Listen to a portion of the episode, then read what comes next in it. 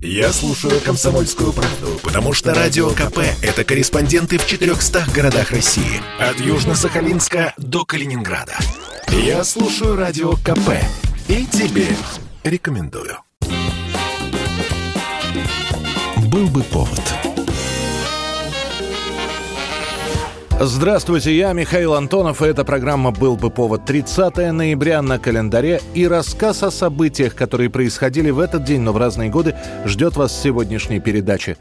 1939 год, 30 ноября, начинается советско-финская война. За несколько дней до этого финскому правительству будет отправлена нота протеста по поводу артиллерийского обстрела, который, как предполагался, велся со стороны Финляндии. Да нет, нас наверняка границу переводят. Наши боятся, что русские сюда придут, если немцы на них нападут. Нахрена? Какого черта? Русские первыми ни на кого никогда не нападали. Но немцы-то есть в Финляндии, правильно? Да, отдыхают они здесь. С Финляндией, которая после революции получила независимость, отношения у советской власти никак не складывались. Открыто враждебными их было сложно назвать, но это точно была не дружба. Еще в 1935 году один из наших послов заявил, что ни одна западная страна не проявляет в печати такой агрессивной антисоветской позиции, как Финляндия.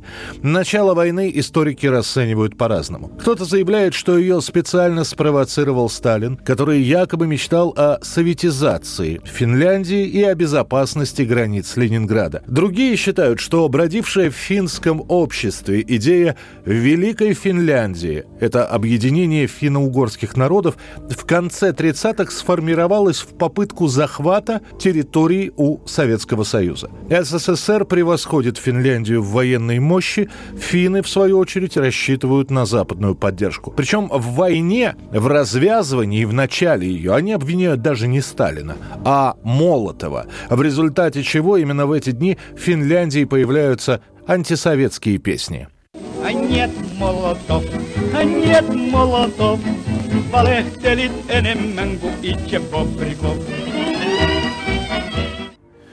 В итоге военное противостояние между Советским Союзом и Финляндией длится почти 4 месяца и преподносит это противостояние ряд неприятных сюрпризов обеим странам. Советская армия будет поражена новым оружием против танков, бутылками с зажигательной смесью. Сами финны будут это называть коктейлем для Молотова. Со временем слово «для» исчезнет, и такое оружие будут называть просто коктейлем Молотова.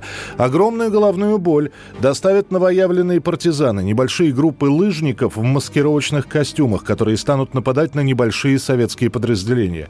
Выявится несогласованность командного состава. Молодые советские командиры, пришедшие на смену репрессированным, не будут готовы к управлению войсками. Финнов же поразит численность и самоотверженность русских солдат. Принимай на доме, красавица, в ожерелье прозрачный козел. Несмотря на то, что война идет не так долго, СССР получает дополнительные территории, обезопасив Ленинград и Мурманск, военные потери будут не в нашу пользу. Во время Зимней войны погибнут около 100 тысяч советских солдат. С финской стороны потери почти в три раза меньше. 1988 год, 30 ноября. Есть обычай на Руси ночью слушать BBC. Перестройка и гласность в действии. В этот день в Советском Союзе прекращают глушить вражеские голоса, то есть западные радиостанции, вещающие на русском языке. Теперь Радио Свобода, Голос Америки и русскую службу BBC можно слушать в более-менее приемлемом качестве. Мы не часто проигрываем пластинки целиком, но, по-моему, делать такое время от времени неплохо. Таким образом, вы знакомитесь со всей пластинкой одновременно, а также имеете возможность записать ее на магнитофонную пленку.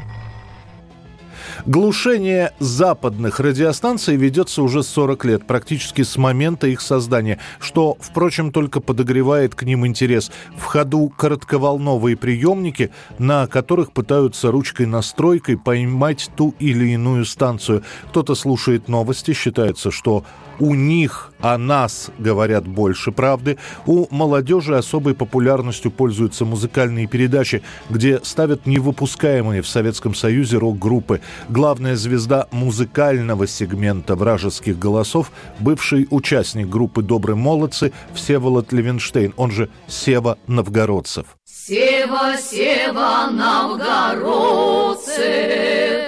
город Лондон, BBC. Вот дантист-надомник Рудик, у него приемник Грюндик, он его ночами крутит, ловит контра ФРГ пел когда-то Высоцкий.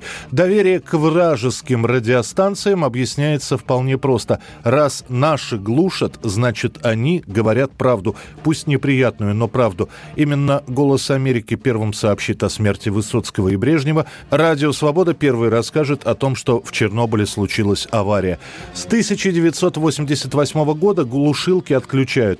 Правда, выясняется, что к тому моменту то, о чем рассказывают западные станции, мы и так все видим видим в реальной жизни и дефицит, и талоны, и кризис власти. Начиная с 90-х, советская аудитория вражеских станций или вражеских голосов сокращается почти на треть. 1993 год, 30 ноября. Российская Федерация теперь получает собственный герб, о чем подписывает указ президент Борис Ельцин. На самом деле двуглавый орел используется с 91 года, но неофициально. За всей суматохой с развалом Советского Союза, с появлением новой страны под названием Российская Федерация, о геральдике слегка подзабыли. Поэтому и патриотическая песня Глинки как гимн, и двуглавый белый орел как герб есть де-факто, но не де-юра. Мы возвращаемся в мировое сообщество с чистыми помыслами для того, чтобы обрести друзей, а не врагов, наладить честные и цивилизованные отношения с государствами мира. В 93 году ситуация исправляется. Указом Ельцина четко прописан регламент использования герба и дается его краткое описание. Изображение золотого двуглавого орла, помещенного на красном геральдическом щите, над орлом три исторические короны Петра Великого, над головами две малые над ними одна большего размера, в лапах орла скипетр и держава, на груди орла в красном щите всадник, поражающий копьем дракона. Согласно неофициальной трактовке, три короны на государственном гербе олицетворяют суверенитет, а скипетр с державой, который орел держит в лапах, символизирует государственную власть и единое государство. В то же время, несмотря на расхожее мнение, всадник на государственном гербе Российской Федерации в современной интерпретации не является изображением святого Георгия Победоносца. 1993 год, 30 ноября. Стивен Спилберг представляет зрителям фильм о немецком бизнесмене, спасшем более тысячи польских евреев от гибели во время Холокоста. Картину «Список Шиндлера». Это на иврите из Талмуда. Тут сказано, кто спасет одну жизнь, спасет весь мир. Книга об Оскаре Шиндлере была выпущена в начале 80-х, и Спилберг сразу загорелся идеей снять кино, но понимал, что столь масштабный исторический проект он пока не потянет. Будет написан сценарий, а дальше он, этот сценарий, будет предлагаться Сидни Полоку, Мартину Скорцезе, Роману Поланскому, но все режиссеры по разным причинам откажутся. Лишь спустя 10 лет, в 92-м, Спилберг, заручившись поддержкой студии и добившись 25 миллионов долларов на съемки, начинает работу над списком Шиндлера. Это будет на тот момент самый дорогой черно-белый фильм в истории кинематографа. Спилберг намеренно откажется от цвета. Лишь в нескольких кадрах картины мелькнет красное пальто польской девочки из гетто. Сначала на главной роли хотят брать звезд. Может быть, хоть зрители на звезд пойдут. Шиндлера мог сыграть Харрисон Форд, нациста Амона Гёта Тим Рот. Но в итоге Стивен Спилберг решает, звездные имена будут только отвлекать от сюжета. Лиам Нисон, Рай Файнс, Бен Кингсли – эти имена известны киноманам, но совершенно ничего не говорят тем, кто смотрит кино редко.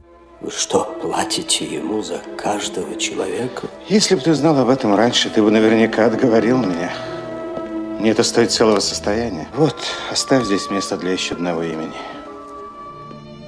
Стивена Спилберга предупреждали еще до проката. Никто не будет смотреть два с лишним часа на страдания польских евреев. Однако все получается с точностью до наоборот. Нецветная, жестокая, натуралистичная лента о войне собирает в прокате более 300 миллионов долларов. Список Шиндлера получит 7 «Оскаров» и породит целую волну картин об оккупации, гетто и концлагерях. 1982 год, 30 ноября. Концептуальный для Майкла Джексона альбом появляется в продаже. Речь идет о пластинке «Триллер».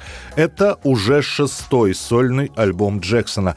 Вот уже второй год его называют «восходящей звездой», но именно с «Триллера» Майкла начнут не только слушать, но и смотреть поголовно все. Сначала появится видеоклип на песню с альбома «Билли Джин».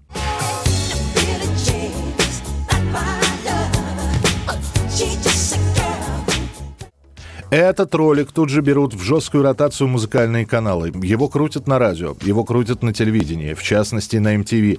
И Джексона потом уже назовут первым исполнителем, кто пробьет расовый телебарьер. Далее появляется еще одно видео на песню «Beat It».